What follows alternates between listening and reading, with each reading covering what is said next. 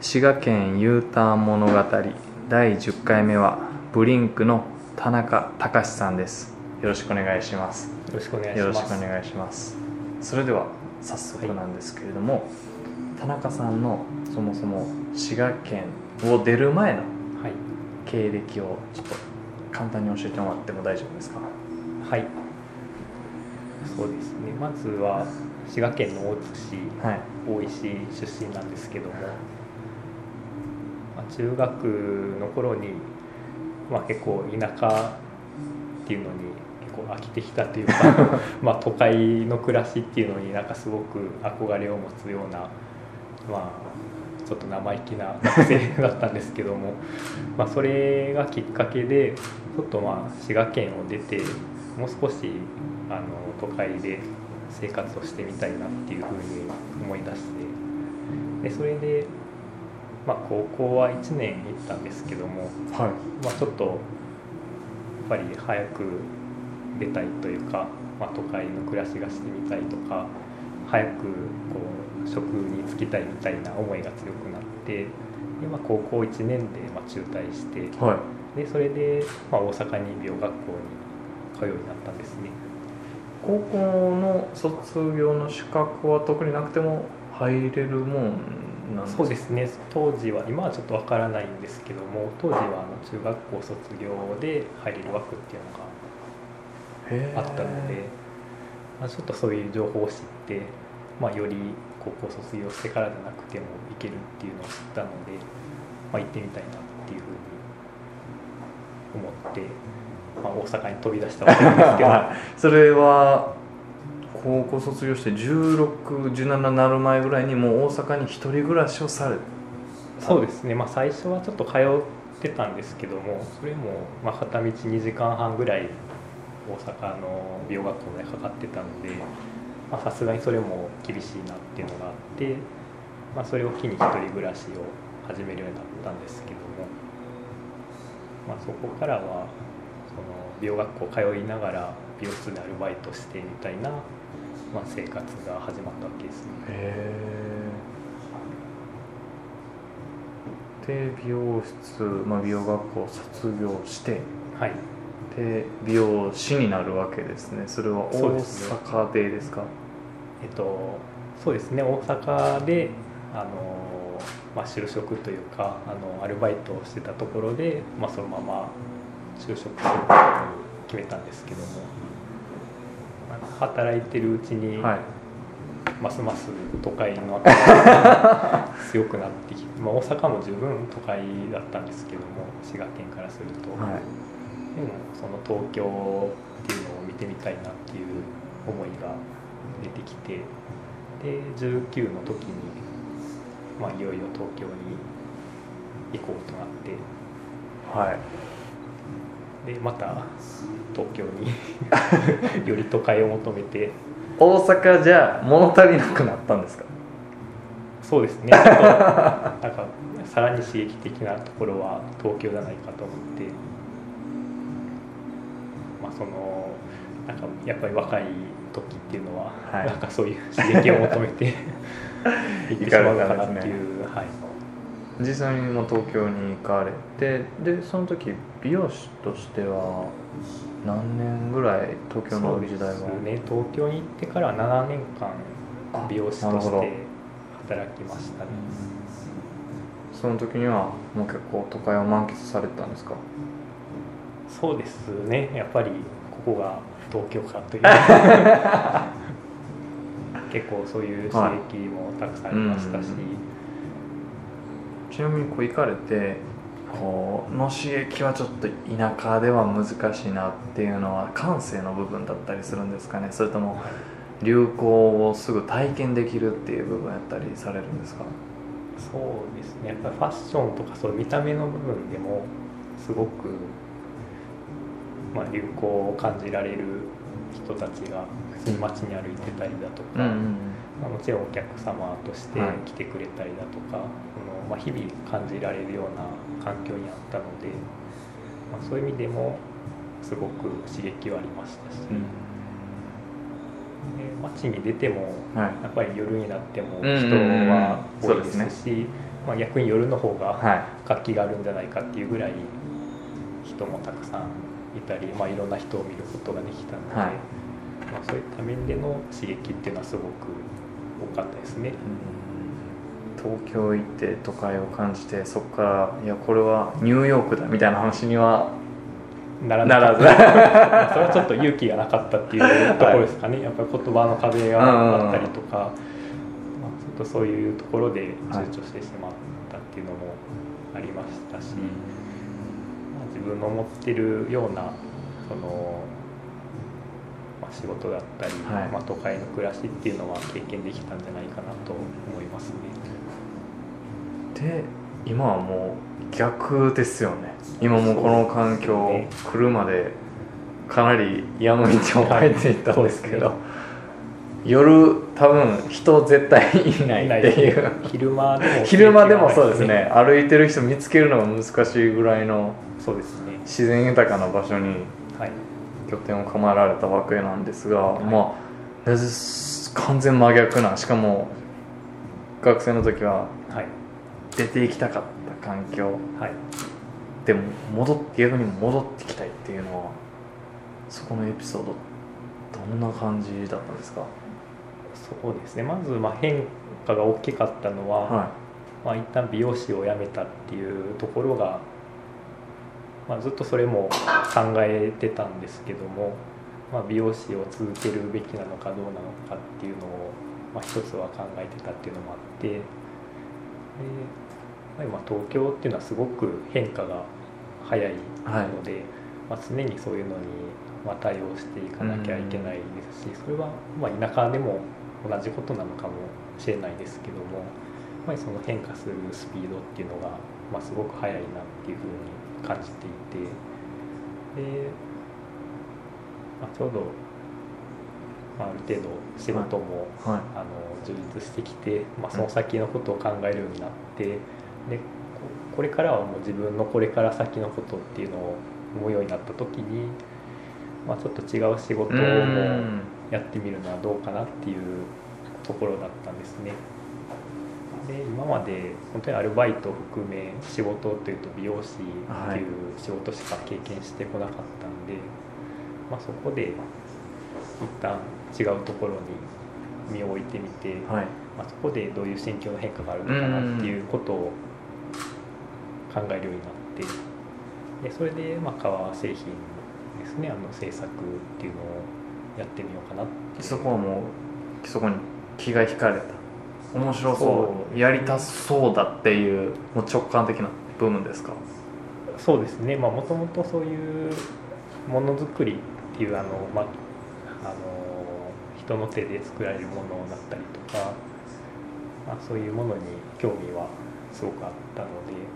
まあ、実際自分がそれができるかどうかっていうのは、うんうん。あんまりその時は考えてなかったんですけども、はい。まあ、一度やってみて、まあ、もし合わなかったらまた美容師としてやってみようかなぐらいの気持ちで始めたんですけども。その時も東京で革製品を作る会社に就職されたってことですかね。そうですね、まあ、東京ではあの就職はしてないんですけども、はい。その後名古屋のまあ革工房で働いたっていうのがまあ一番のスタートうんなんで、ものづくりのスタートなんですけども、東京で7年美容師とやってじゃあ今後の生涯と考えた時に違う方向性でものづくりそうですね革だってなって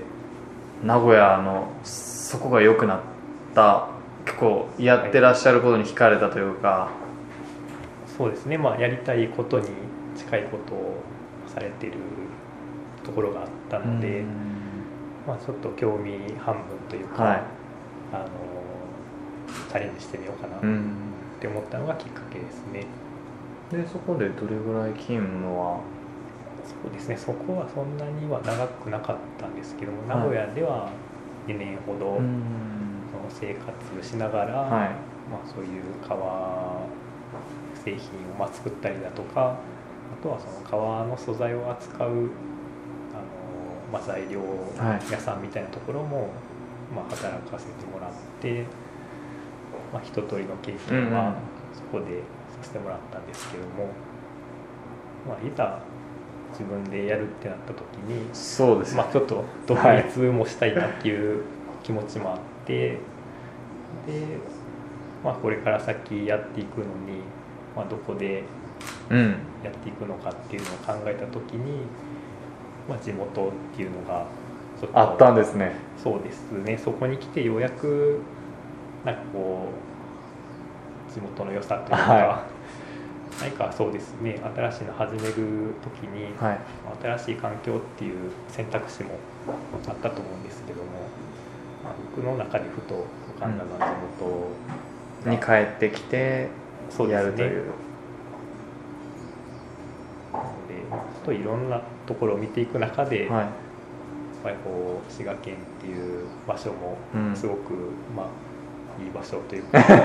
まあ落ち着く場所でもありましたし、まあ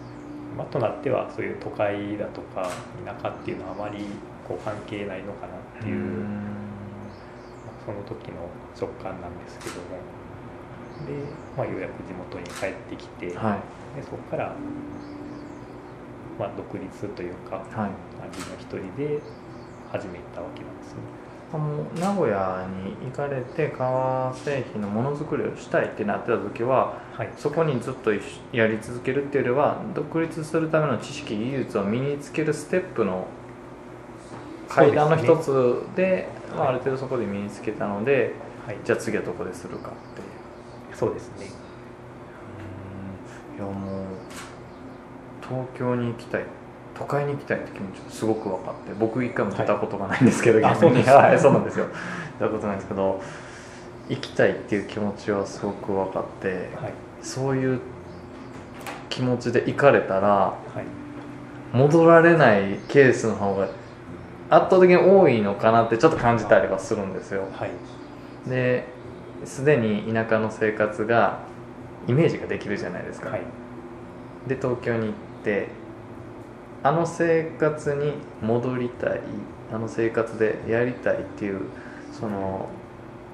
モチベーションというか気持ちの部分ですごい惹かれたものって何だったんですか？これがもう戻る要因としてはすごく大きいとか例えばはい。家庭環境であったり、はい、そこの部分は。そうですね。まあ、決定的な何かがはい。あったわけではないんですけども、ものづくりをしていく中で、まあ一番は環境がどういった環境で、はい。まあ、を日々ものを作っていくのかはいっていうのを考えた時に、僕の中では街中であのいろいろな人がいる中でやるよりかはもう少しこう、まあ、人の少ないというか なんか物と向き合える環境ではい。あった方が、まあ、誘惑が少ないというか、やっうんぱりどうしても周りを見てしまうと少なからず影響を受けてしまうなるほど。まあ、そういう、まあ、自分自身の、まあ、しっかりとしたものがなければどうしても流されてしまうところがあって、で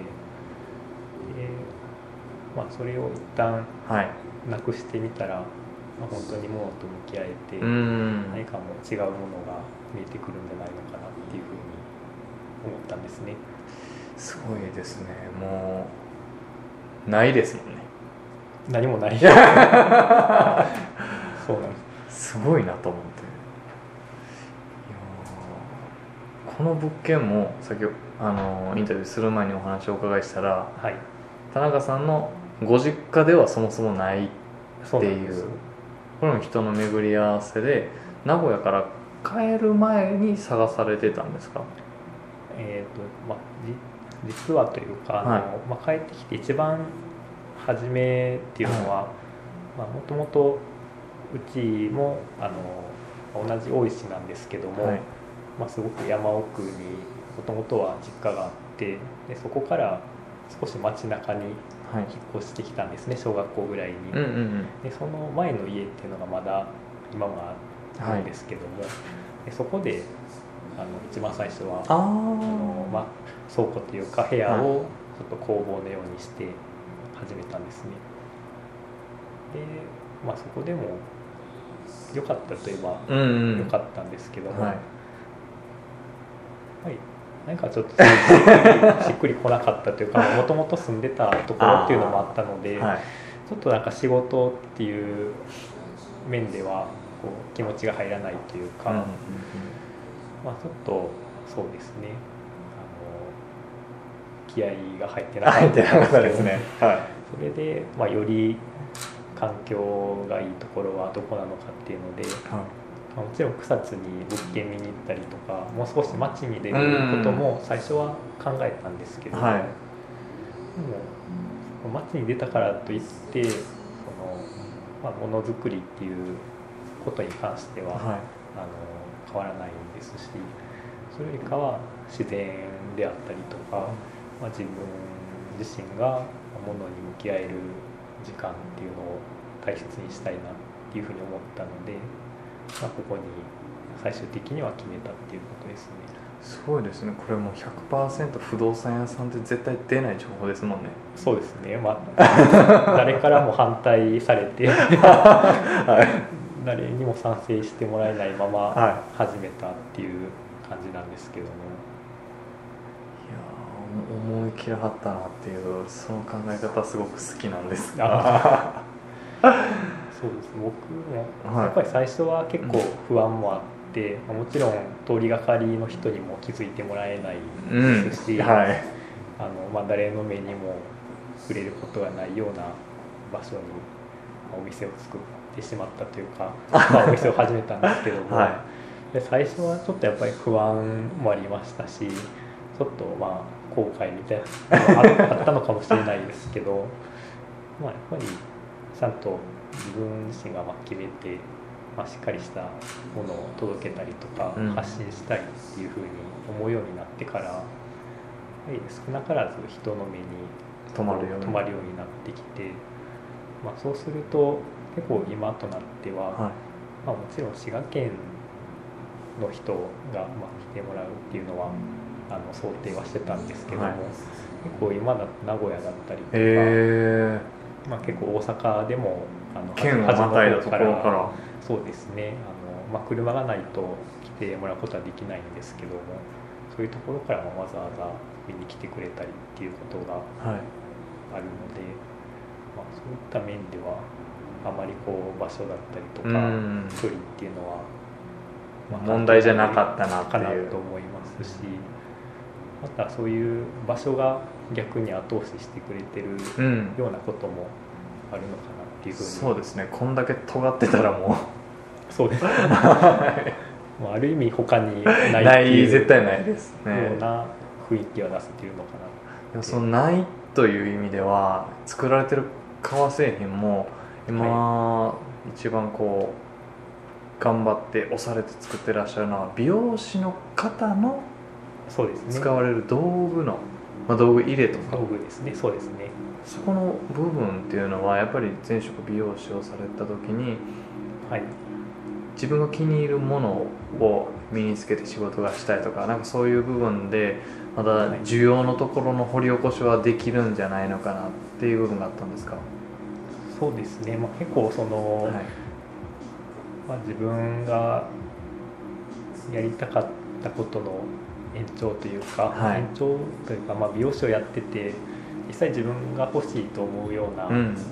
ものがはい。なかなかなかったんですね。はい。で僕ももともと革製品を作り始めた頃は、まあ、財布だったりとか、まあ、カバンだったりとか、まあ、そういう日常で使う、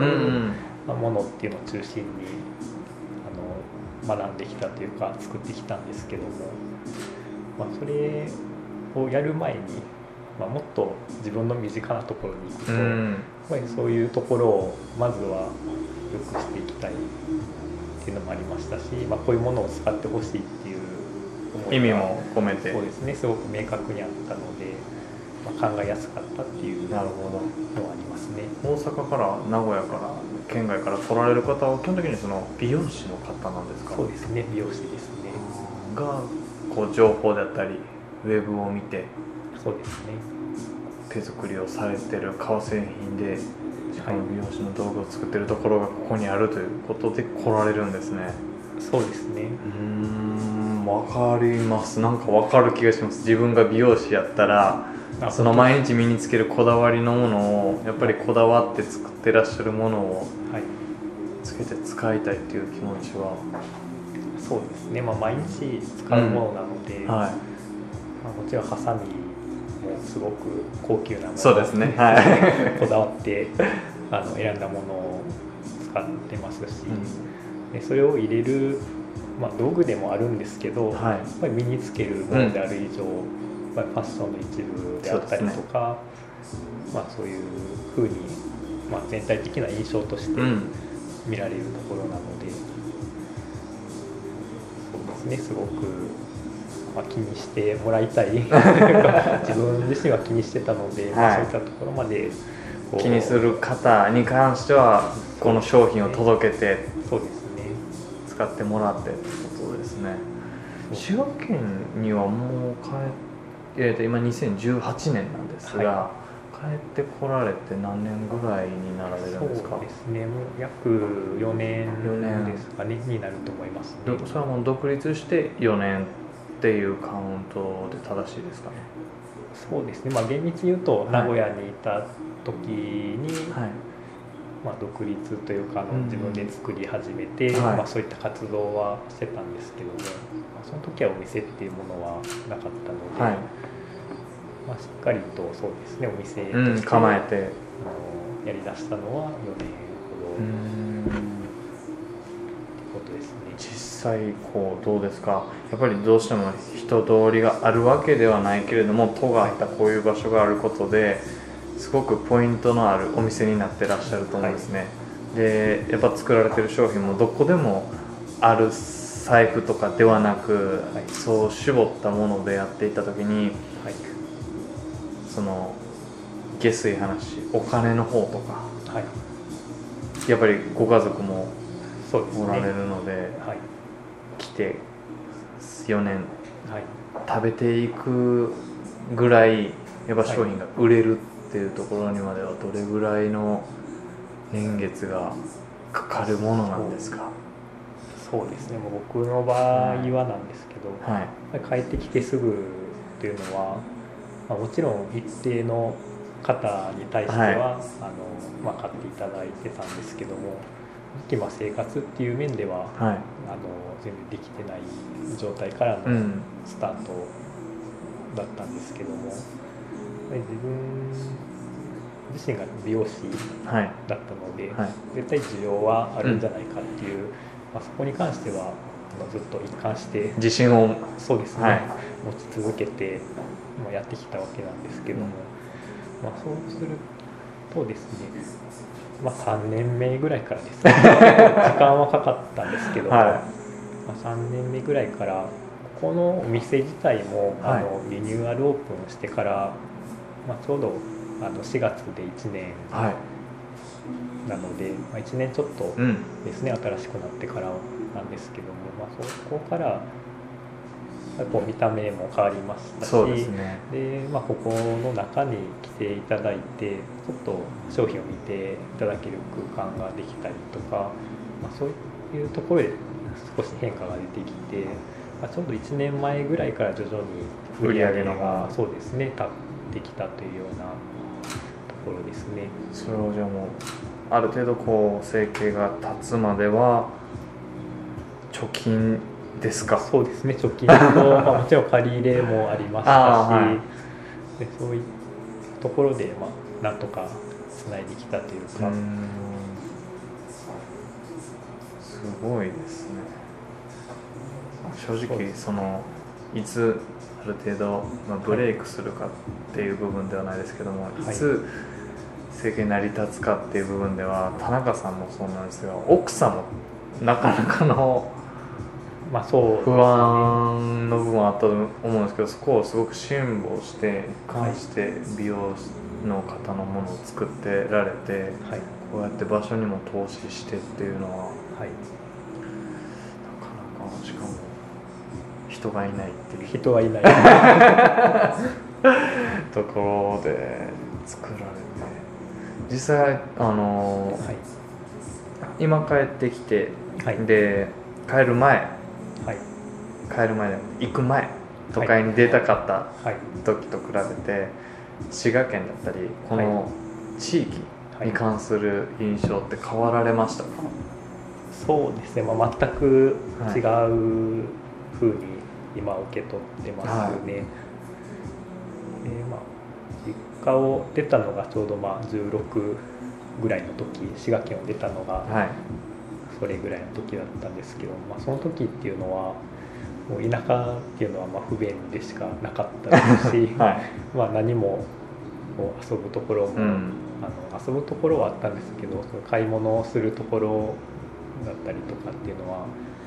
まあ、何もなかった時で、まあ、今でこそ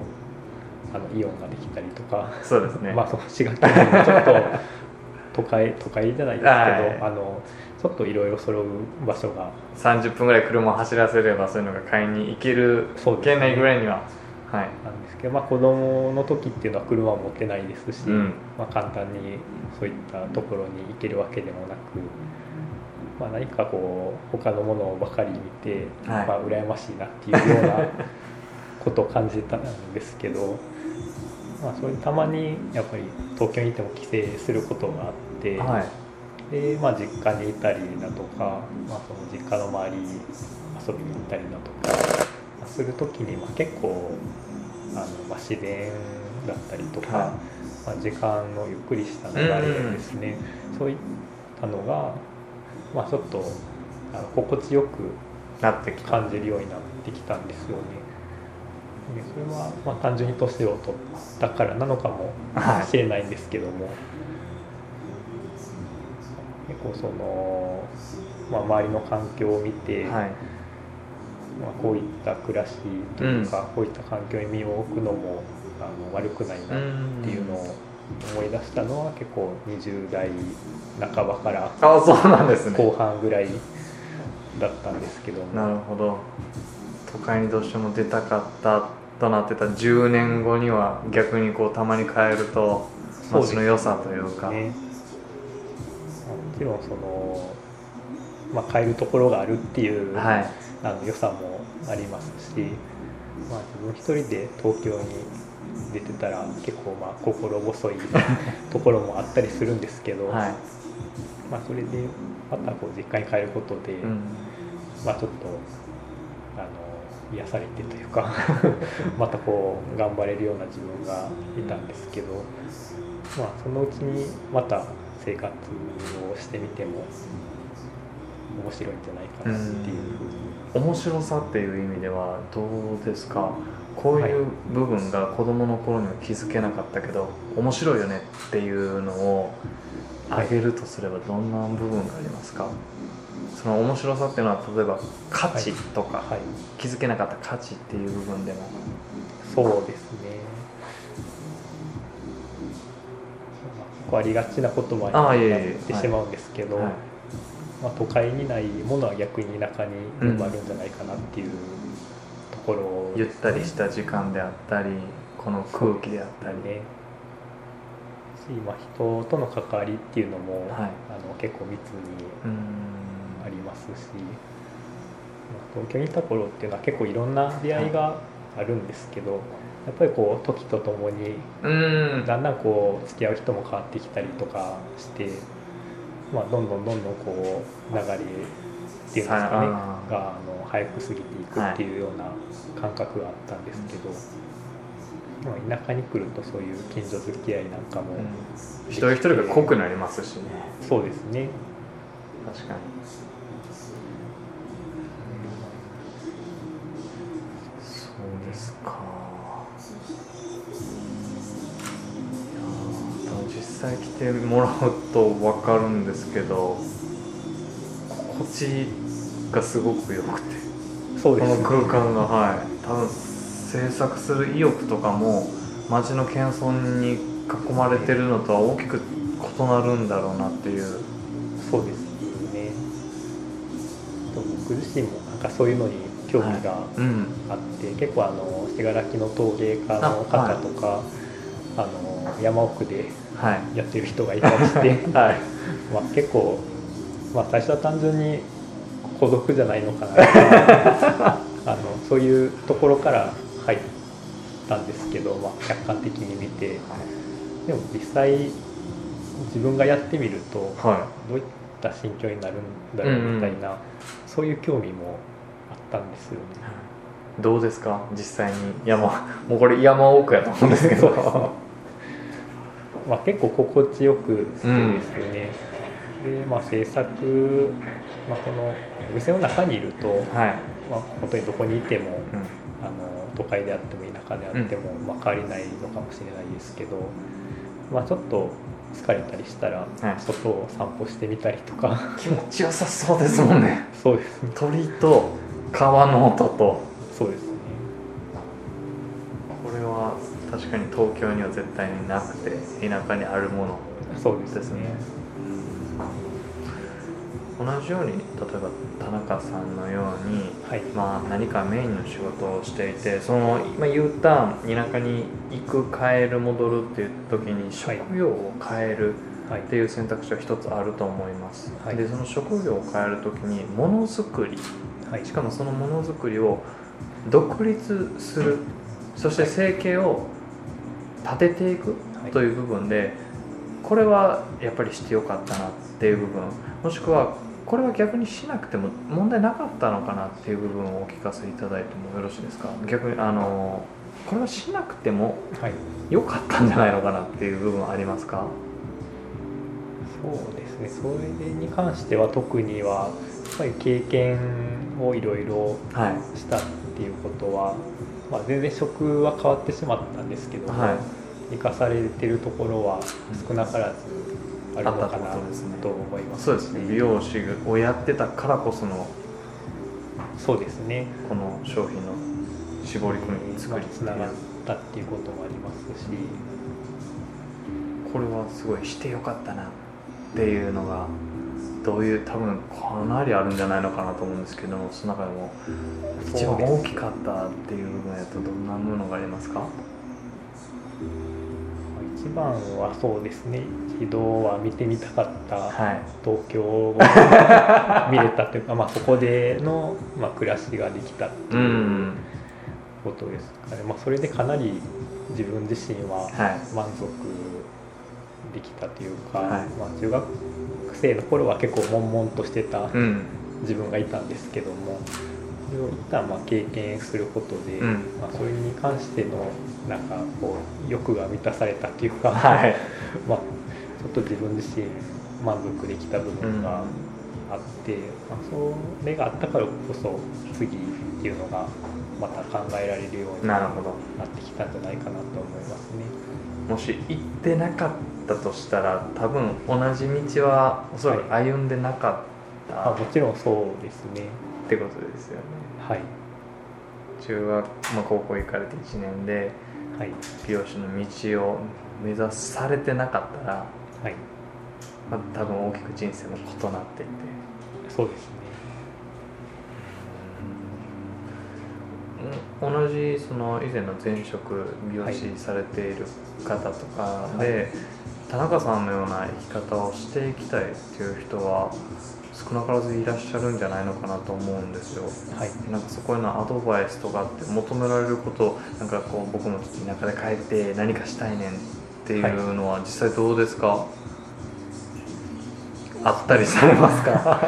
そうですね。まあ、結構身近にも、うん。その美容師を辞めて違はう職業に選択ついてるっていう人はあの少なからずいるんですけども、はそうですね。まずはやってみないと。わからないわからないっていうのはあるんですけど。もい、はやっぱりその続けるっていうことはすごく大事だと思うんですね。1年2年。い、じゃなくてってことですね。やってからのその先の自分っていうのがまたこう経験を積んだ自分っていうのは違ってくると思いますし、まあ根気よく続けていくしか、近道じゃないなっていう思いますけど、なるほど。いやかなり楽しい時間でした。はい。今今日はインタビューありがとうございました。あありがとうございます